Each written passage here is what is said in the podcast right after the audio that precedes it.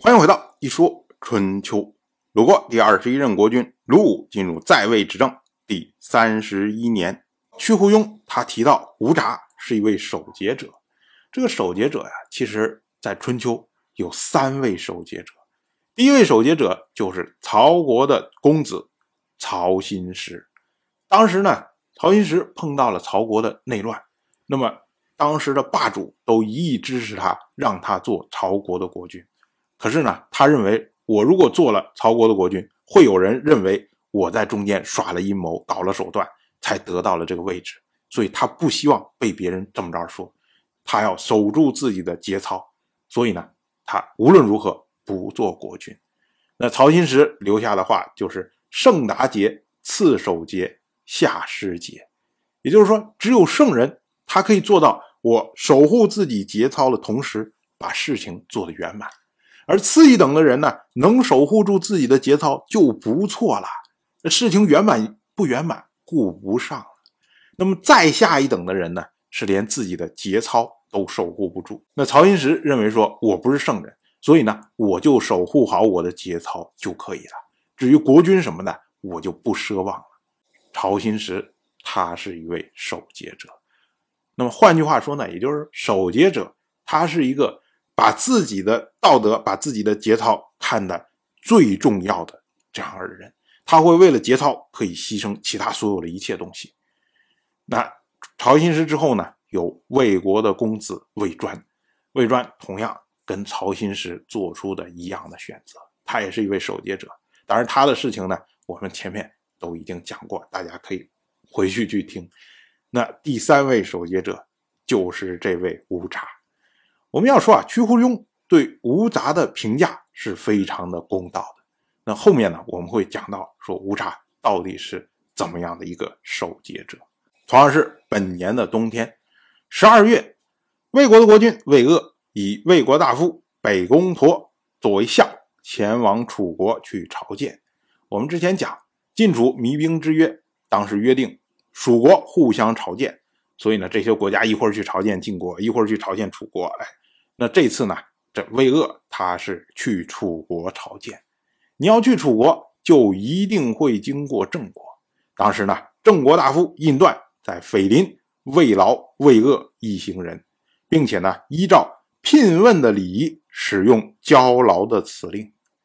我们要说啊，魏鄂他要经过郑国，一定会先向郑国借道。按照当时的习惯，借道了国家会送过来礼品。那被借到了国家呢，会沿途安排一些食宿这些事情，这是一般的礼节。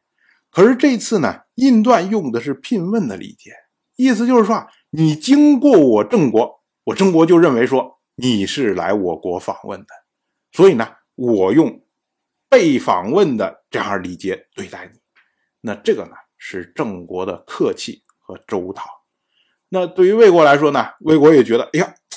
郑国做得非常好，那我也得有所表示啊。所以呢，魏鄂就派出北宫佗进入郑都聘问，以回报印段。意思就是说，你不是认为我是来聘问的吗？不是认为我是来访问的吗？哎，那我就真派人去访问。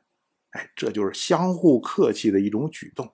当时呢，郑国的公孙郑辉作为郑国的行人，呃，郑国大夫冯坚子。和游吉出来来迎接北宫佗，呃，北宫佗在聘问这个事情结束之后啊，他回来对魏鄂说：“郑国有礼，这是数代的福分，恐怕不会有大国的讨伐吧？”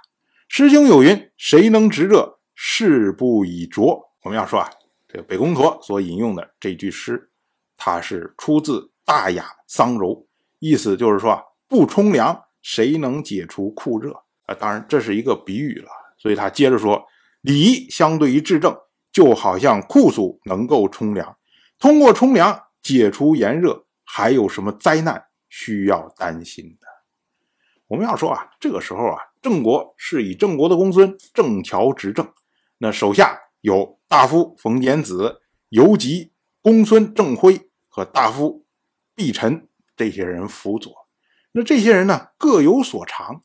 冯坚子善于断事，尤吉外貌秀美而善文辞，郑辉则是能知四方国家的政令，明察这些国家大夫的族姓、班次、贵贱、能力，又善于拟就此令。毕臣则善于谋划，在野外谋划往往有收获，在城内谋划，哎，就稍微差一些。那对于郑桥来说呢？郑桥他能够量才而用。郑国一旦有诸侯的事情，郑桥首先向郑辉询问各国的情况，让他多拟就此令，以备不测。然后和毕臣在野外的时候呢，就会让毕臣来谋划这些事情是否可行。之后呢，再告诉冯坚子，让冯坚子来做决断。事成之后呢？交给游吉，让他执行，以应对宾客。所以呢，正巧他的所有事务很少有失败的情况。那翻过来说呢，这也就是北宫驼所说的“郑国有礼”的意思。当然，我就这么一说，您就那么一听。感谢您的耐心陪伴。《一说春秋》的第一本图书《惊泽》已经正式出版，《惊泽》收录了从春秋开篇到郑国国君郑务生去世的春秋故事，加上多篇的番外回声以及年表、人物关系图、春秋经原文等辅助内容，方便大家和音频参照阅读。有兴趣的朋友，快去公众号《一说春秋》看看吧。